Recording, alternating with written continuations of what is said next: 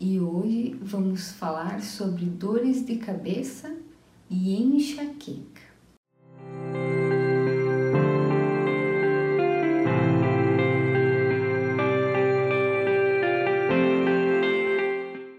Eu gostaria de te fazer algumas perguntas. Primeira delas, você é inflexível? Você acha que as coisas precisam acontecer do teu jeito? Você é racional e se esforça para manter essa racionalidade? Sente que existe um conflito dentro de você entre a razão e a emoção? Você é do tipo de pessoa que gosta de se depreciar, se autodepreciar, se desvalorizar? Tudo que o outro faz é melhor, é mais positiva, mais saudável. Se você se identificou com alguma dessas perguntas, eu te convido a assistir essa live e entender quais são as causas emocionais das, doen das dores de cabeça e também da enxaqueca. Antes de falar das causas emocionais, eu gostaria de esclarecer a diferença entre dor de cabeça, dor de cabeça cefaleia, dor de cabeça tensional e enxaqueca. E isso clinicamente falando para que vocês possam se identificar também. Primeiro, cabeça tem a ver com e com a razão, com tudo aquilo que você racionaliza, com tudo aquilo que você pensa com tudo aquilo que você, de certa maneira, está buscando dentro da tua memória racional. Então, cabeça sempre está relacionado à racionalidade. Se você tiver algum acidente, alguma batida, né? Bateu, cortou ou até mesmo desencadeou então alguma dor de cabeça, o convite é observar se você está negando alguma emoção, se você está fugindo de alguma emoção, ou até mesmo se você está desconectado do teu coração. Porque na maior parte das vezes o coração nos fala através da intuição. E aí, quando a pessoa nega, foge, de certa maneira não, não considera esse processo emocional ou até mesmo espiritual, automaticamente o racional vai se manifestar através da dor de cabeça. Então, se você sente dores de cabeça, se você sente, se você tem enxaqueca, é, o convite é ouvir teu coração, porque isso vai desconectar do processo negativo ou até mesmo do processo pesado que você está vivenciando a nível de mente. Dor de cabeça e cefaleia são sinônimos. Então, se você ouvir falar de dor de cabeça ou de cefaleia, é, é a mesma coisa. É uma dor de cabeça, então, que ela é uma dor que gera uma incapacidade leve, ela pode estar relacionada a algum outro problema, alguma outra doença, mas ela é uma dor mais leve e uma dor que traz o quê? Que traz o sentimento de incapacidade baixa. Então é aquela dorzinha que acontece na tua cabeça, mas que você consegue fazer tudo o que precisa fazer. Trabalhar, se divertir, enfim, mas tem uma dorzinha, né? Localizada em qualquer área aí da cabeça, uma dorzinha. Então, isso é dor de cabeça você cefaleia. Dor de cabeça tensional, ela já é um pouco diferente. Então, o que, que é tensional? Normalmente a gente tensiona a musculatura de ombro, né?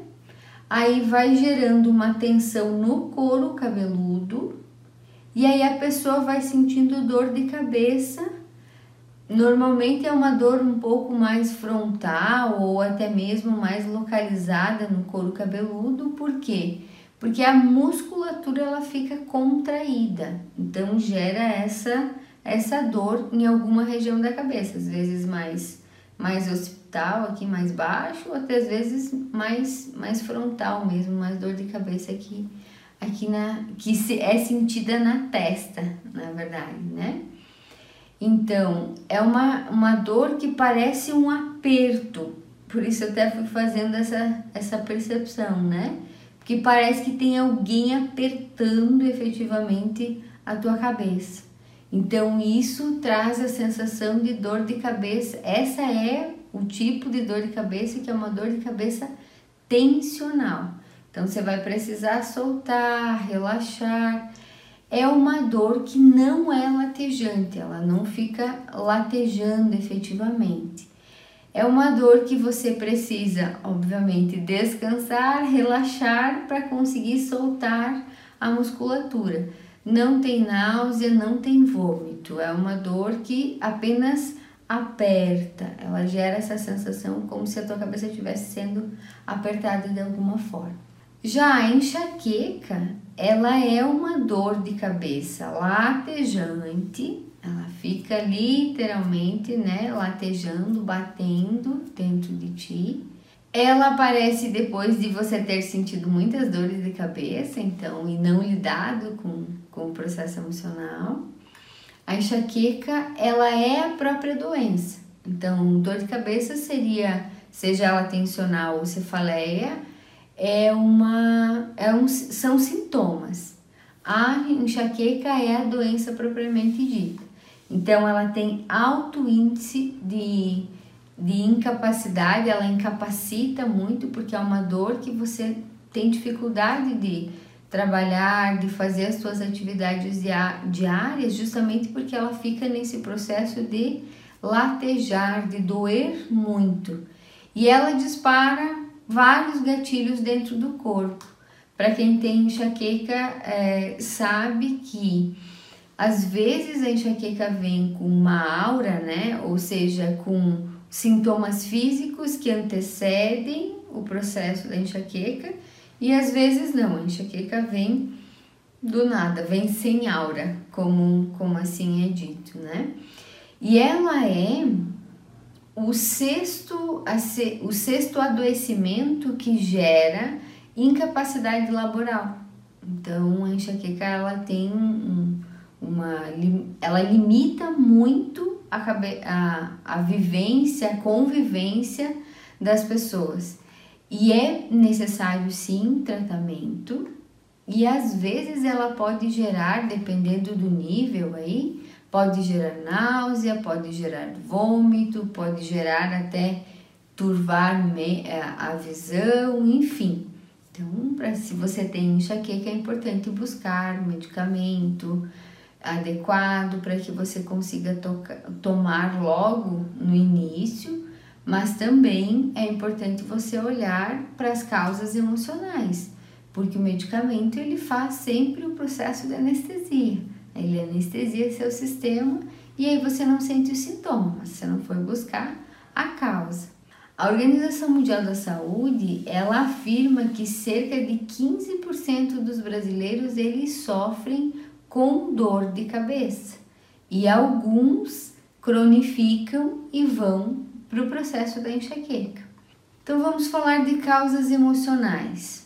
O medo e a culpa são as emoções que estão presentes tanto no processo de dores de cabeça e de enxaquecas. E o que eu gostaria de trazer consciência para vocês, isso já é organizado de certa maneira, já é projetado na infância. Como assim? Sim, pais que educam filhos com muito muita ênfase no sentido intelectual. Então, é, a criança ela acaba sendo programada para intelectualizar tudo. Então, tudo passa pelo racional, tudo passa pela, pelo raciocínio lógico, tudo passa por desenvolver o máximo possível o raciocínio da criança. E normalmente, pais que têm essa preocupação muito grande em desenvolver apenas o, o raciocínio, né, só a parte intelectual então das crianças, normalmente são pais mais racionais que têm às vezes até dificuldade de identificar ou até mesmo falar de emoções. E se formos observar a, a educação da forma com que ela está organizada, é, agora né, existem algumas escolas que estão trabalhando inteligência emocional.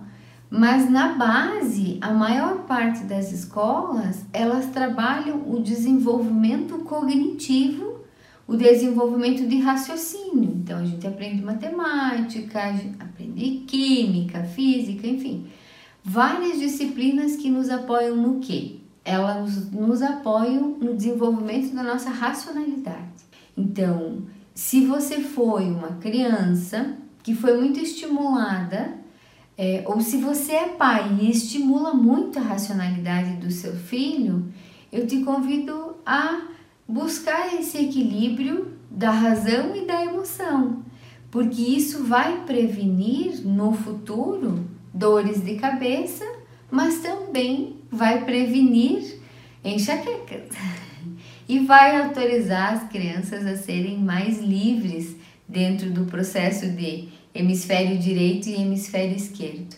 Quando eu falo de hemisfério direito e hemisfério esquerdo, eu falo do que?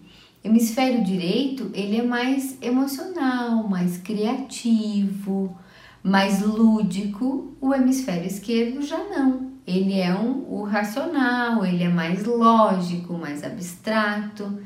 Então, ambos, né, todos esses dois lados do cérebro são necessários para que a gente consiga vivenciar a nossa história. Só que quando o, o hemisfério esquerdo é muito valorizado, acaba que o direito não se desenvolve tanto. Então, se na infância você teve um, o teu hemisfério, a tua parte lógica, né, o, o hemisfério esquerdo mais de certa forma estimulado, agora cabe a você estimular o teu lado direito do cérebro. E se você, pai e mãe, nesse momento está estimulando mais o lado esquerdo do que o lado direito do, do hemisfério do, do, seu, do cérebro do seu filho, então eu te convido a buscar esse equilíbrio, buscar flexibilizar um pouco mais, porque isso vai ajudar teu filho no futuro. E aí você se sente isso, que é muito racional, que, que pensa muito sobre tudo. O convite é ir também estimulando o teu lado mais emocional, o teu lado mais criativo, dentro de cérebro, falando de hemisfério direito. Então, dores de cabeça, sejam elas tensionais ou cefaleia. A principal causa da dor de cabeça é um sentimento de invalidação própria ou de autodepreciação. Então, dor de cabeça está muito vinculada a um processo interno de você contigo mesmo. Por quê? É como se você fizesse algumas coisas, né? Então, é, agisse, tomasse decisões, fizesse é, cobranças internas, porque a dor de cabeça ela passa muito por essa sensação de, de cobrança, de autocrítica, de invalidação. E aí, ao invés de você se reconhecer, de você se elogiar, você simplesmente começa num processo de autodepreciação, de autocobrança, de autoculpa. E aí a cabeça dói, ou tensiona, né, dependendo aí da situação, para que você pare de pensar. Ou, dentro do entendimento da psicossomática, para que você olhe para dentro de você e reflita. E as reflexões são muito simples. É o que aconteceu? O que está acontecendo ao meu redor? Por que, que eu desencadeei essa dor de cabeça? Por que, que eu estou me pressionando? Por que, que eu estou me cobrando de algo que eu já fiz ou até mesmo algo que eu não consegui fazer ainda? Outra pergunta. Eu estou me sentindo desvalorizado, desconsiderado por alguém ou eu estou fazendo isso comigo? Eu estou aceitando aquilo que aconteceu do jeito que aconteceu ou eu estou resistindo estou tentando, de certa maneira, é, me desconectar daquilo e trazer para mim um processo de autocobrança e autopunição? Isso vai fazer a diferença para que a dor persista ou para que a dor simplesmente se desfaça. Eu fiz, é, eu coloquei no, no, nas redes sociais um videozinho pequeno falando especificamente sobre dor de cabeça e falando de como lidar com a dor de cabeça. E eu fiquei espantada com a quantidade de pessoas que visualizaram, que comentaram e que abordaram esse tema comigo, me pedindo orientações, porque elas efetivamente nunca haviam pensado que a dor de cabeça passava pela autocrítica, pela autodepreciação e pelo sentimento de invalidação do ser. E teve algumas, inclusive, que compartilharam comigo que fizeram esse exercício de observar. Sentiu a dor? Observa internamente o que está sentindo.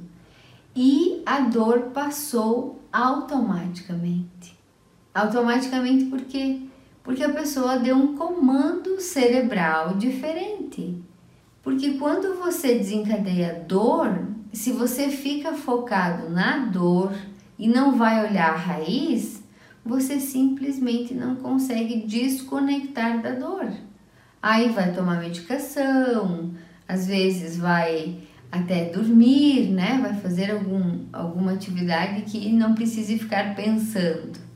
Então, se você se autorizar a olhar para dentro com mais profundidade e entender o que aconteceu, o que levou a esse sentimento de autodepreciação, você se libera da dor. E como se liberar da dor? de cabeça. Passa sim pelo processo de aceitação, de você poder aceitar que aquela que aquela atividade, que aquela decisão, que aquela situação, ela aconteceu do jeito que precisava acontecer. E que você se fez errado ou se fez adequadamente e a pessoa, o outro, não gostou, é uma escolha do outro. Você não precisa ficar se penalizando e nem se autodepreci é, fazendo autodepreciação contigo, autodepreciando, porque você não atendeu a expectativa do outro. Ou até mesmo não atendeu a tua expectativa, porque às vezes era a tua expectativa. Se você entregou o máximo que você podia, ok. Aceite, perdoe, liberte, solte, solte o passado. Deixe simplesmente ele ser o passado, sem ficar carregando dentro de você qualquer tipo de autocrítica, autopunição, porque o que acontece? Se você não lidar com isso no dia de hoje, quando você se lembrar da situação amanhã ou enfim na próxima semana, você vai sentir dor de cabeça de novo. E aí não seria mais fácil você lidar com a situação do jeito que ela está acontecendo nesse momento e encerrar, deixar o passado no passado, muitas pessoas têm essa dificuldade. E às vezes é até por falta de consciência, por não, não saberem que uma dor de cabeça, seja ela tensional ou uma cefaleia, vem de um processo de medo, vem de um processo de culpa, vem de um processo do que? De autodepreciação, de invalidação do ser e de autocrítica. Então, se você atua dessa maneira com você mesmo, eu te convido a saudavelmente se liberar. aceitar, se amar, se cuidar, fazer por ti o que talvez você espere que os outros façam, se reconhecer, fazer por ti o que realmente você sente que faria por alguém que você gosta muito, porque isso é o que diferencia. Normalmente as pessoas têm uma habilidade gigante de lidar com as outras, mas quando se refere a si mesmo, tem dificuldade e atuam com autocrítica. Então aceite, perdoe, assim você se liberta das dores de cabeça. Caso você fique se criticando ou se cobrando, provavelmente a dor de cabeça vai permanecer.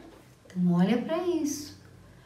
Agora, a enxaqueca, ela já é uma doença, então já é a a somatização é além da somatização, já foi efetivamente para um adoecimento.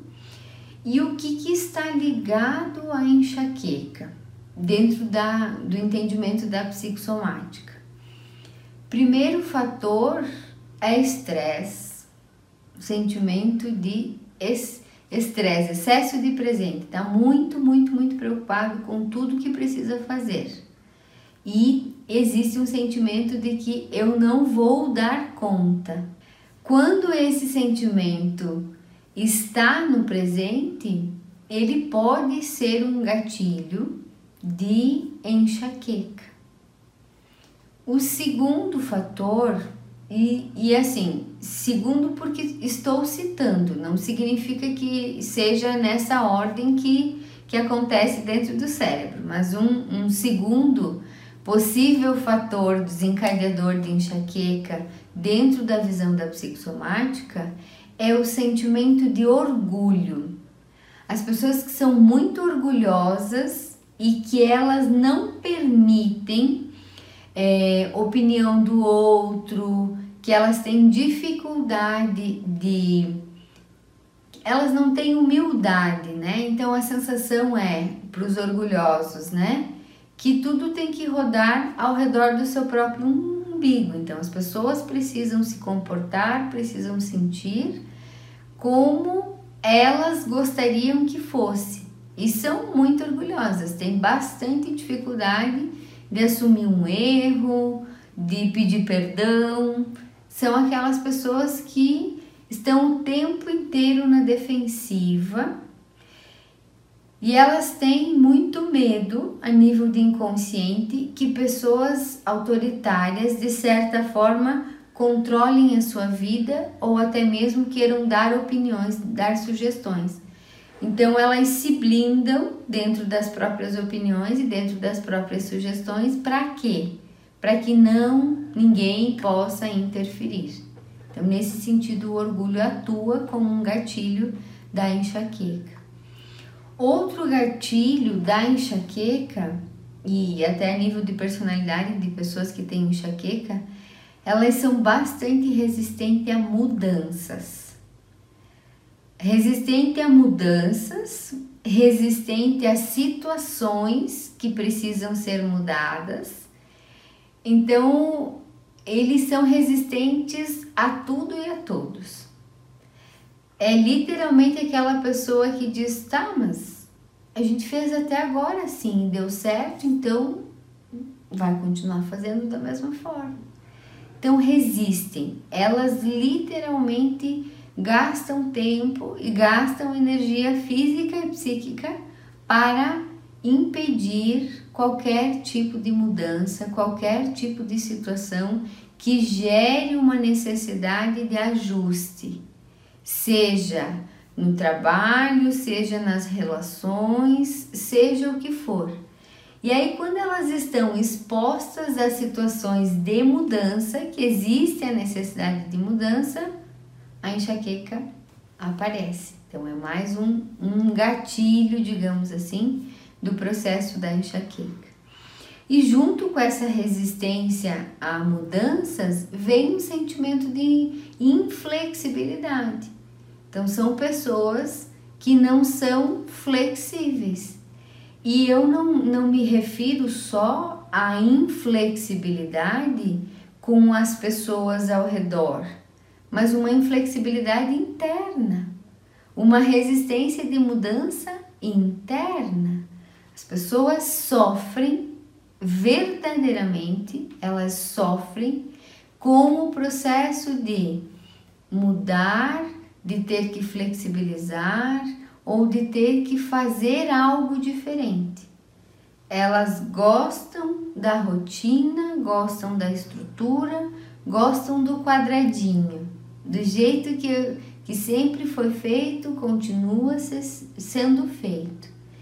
E sim, elas têm, as pessoas que têm enxaqueca, elas têm um, um conflito muito grande entre a razão e a emoção. Porque é como se a cabeça dissesse uma coisa e o coração ou a intuição dissesse outra. A cabeça quer algo, o coração e a intuição querem outra coisa. Isso vai gerando uma pressão interna tão grande que a pessoa não consegue é, se movimentar e aí desencadeia a enxaqueca para quê? Para parar, para ir se recolher num quarto, para ir se recolher num local onde não escute barulhos, onde não não aguce ainda mais aquele sentimento de dor. Então esse conflito entre a razão e a emoção está muito presente nas pessoas que têm enxaqueca. E outro conteúdo muito presente nas pessoas que, que têm enxaqueca é que são pessoas que têm dificuldade de desfrutar dos prazeres da vida. São pessoas extremamente irracionais, que tudo é um processo de obrigação, que tudo passa pelo processo de ah, meta, eu preciso, eu estou aqui, eu preciso passar por isso e aí eu vou atingir isso. Então são pessoas extremamente racionais, lógicas e que têm receio de sentir prazer e de desfrutar, relaxar. Por quê? Porque o medo de serem dominadas de se sentirem de alguma forma não não controlando a situação é bem presente, bem presente. Esse medo acaba ficando muito presente para as pessoas que têm enxaqueca. E sim, gente, as pessoas que têm enxaqueca, elas têm medo de sexo. Por quê? Eu já falei para vocês em algum momento do projeto 77. O orgasmo é o total é a total perda de controle.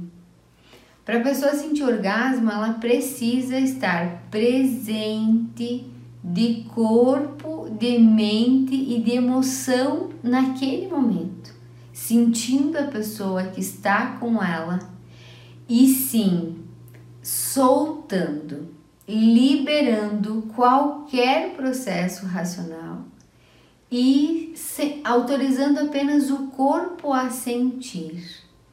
Então, as pessoas que têm enxaqueca normalmente têm algum tipo de medo da sexualidade, muito ou às vezes até em relação às consequências, né? Ah, uma doença, uma gestação, enfim. Os motivos são inúmeros: limitação moral, é, crenças que criaram em relação a sexo, enfim, tem muitas e muitas coisas.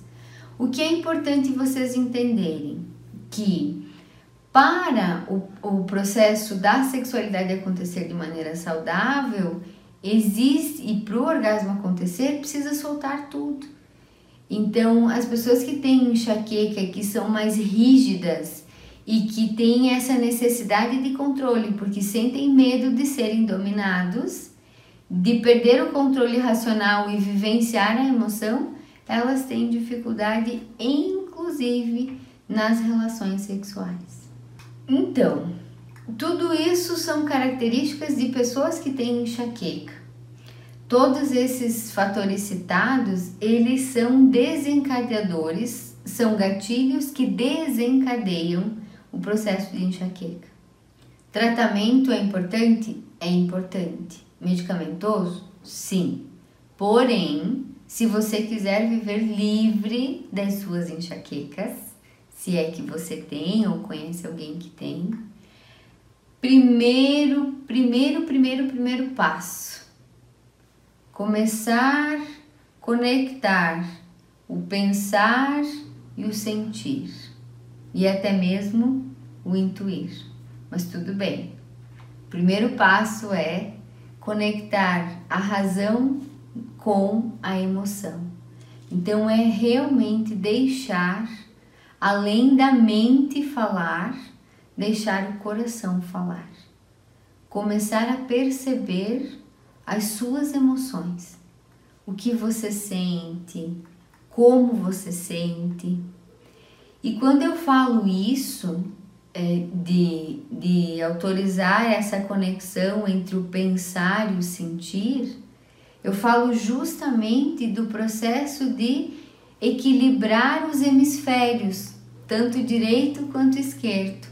Você sempre vai poder utilizar a sua razão isso é é saudável, só o cuidado é para não ficar fixo, rígido, só no racional e não autorizando esse processo de emoção. Porque dentro desse entendimento da psicossomática, toda emoção que não for expressa pela via adequada, ela vai gerar um acometimento interno, uma somatização ou até mesmo uma doença. No caso da enxaqueca, já é uma doença. Então, além de, de equilibrar o hemisfério direito e esquerdo, é importante que você vá suavizando os teus pensamentos. Então, se você tem muitos, muitos, muitos pensamentos e você não se autoriza a sentir, é importante que você comece a suavizar, a trazer mais leveza para os teus pensamentos. Se junto com a enxaqueca você acumula ansiedade, que fica pensando muito no futuro, em tudo que pode dar errado, comece a olhar mais saudavelmente para o presente e autorizando que esse futuro seja mais leve, seja mais brando, seja mais confortável.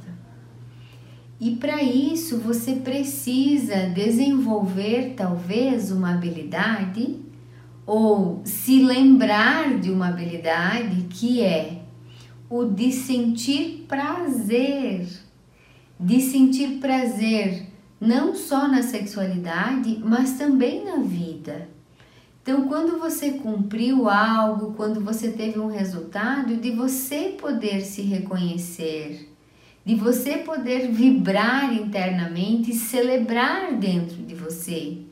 Porque se você não tiver condição de fazer isso, você vai o tempo todo estar com o teu racional ativado.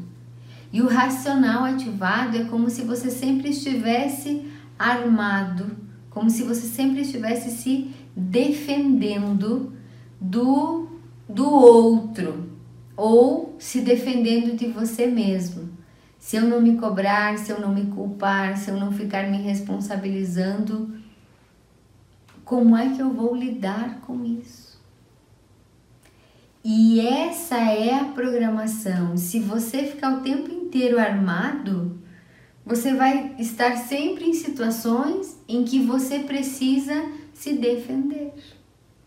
Agora, quando você se flexibiliza, quando você se autoriza a celebrar, quando você se autoriza a sentir prazer, quando você se autoriza a entender que o outro, ele e a mudança não vem para causar desconforto, mas sim para causar conforto, pronto.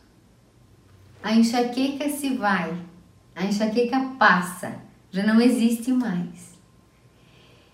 E se você tiver dificuldade de fazer essa liberação sozinho, existem técnicas de reprogramação mental, existe a hipnose, existem várias ferramentas que você pode utilizar para quê? Para ir suavizando essa rigidez toda, suavizando essa rigidez interna e externa. Porque às vezes a pessoa que tem enxaqueca, ela tem inclusive uma rigidez física. Então são às vezes as pessoas que têm dificuldade de, de dançar, de se movimentar. Porque toda a rigidez interna, ela se movimenta externamente. Então se você quiser começar a se flexibilizar mais, se autorize a dançar, a se movimentar. E como fazendo isso? Sentindo a música. Além de ouvir a música, é sentir a música e deixar o teu corpo se movimentar no ritmo que você sente necessidade de se movimentar. Porque isso vai trabalhando a flexibilidade interna. E a hipnose ajuda, a hipnose funciona, a reprogramação funciona Sim. Mas você precisa abrir-se para a mudança. Porque o grande desafio das pessoas que têm enxaqueca é a resistência à mudança, física ou até mesmo interna. Então, se você quer se liberar da enxaqueca, flexibilize-se. Se autorize a soltar e a se conectar com o teu coração, com o sentir. Isso vai fazer a diferença na tua vida não só em relação a sintoma, mas também em relação a todas as tuas vivências. E com certeza, se você for pai, for mãe, você vai conseguir ensinar emoção, identificar emoção para o seu filho e você vai tornar ele um adulto mais saudável emocionalmente e fisicamente. Porque o pensar, o sentir e o expressar do teu filho estará conectado. Agora, se você intelectualiza tudo, racionaliza tudo, faz tudo passar apenas pela mente e desenvolve apenas o raciocínio lógico do seu filho, no futuro ele pode ser um adulto que sofre com dores de cabeça ou até mesmo com enxaqueca. E trazendo uma curiosidade para vocês, os tumores cerebrais, quem tem tumor cerebral, é, os tumores eles, eles é como se eles encapsulassem, eles coagulassem os pensamentos negativos, a negatividade e essa inflexibilidade. E se isso acontecer em crianças, precisa se observar os pais. Por quê? Porque é como se a criança tomasse todo aquele conflito racional dos pais e manifestasse dentro do cérebro dela. Porque é como se ela não conseguisse dar conta de ver os pais racionalizando tanto, intelectualizando tanto e não conseguindo sentir. Então, dores de cabeça e enxaqueca passam justamente pela conexão entre o pensar e o sentir. Quanto maior a flexibilidade para que isso aconteça, mais leve, mais confortável tudo vai acontecendo. Beijo grande no coração de cada um de vocês. Se tiverem dúvidas, perguntas, fiquem super à vontade para fazer. Sempre há tempo para respostas. Até mais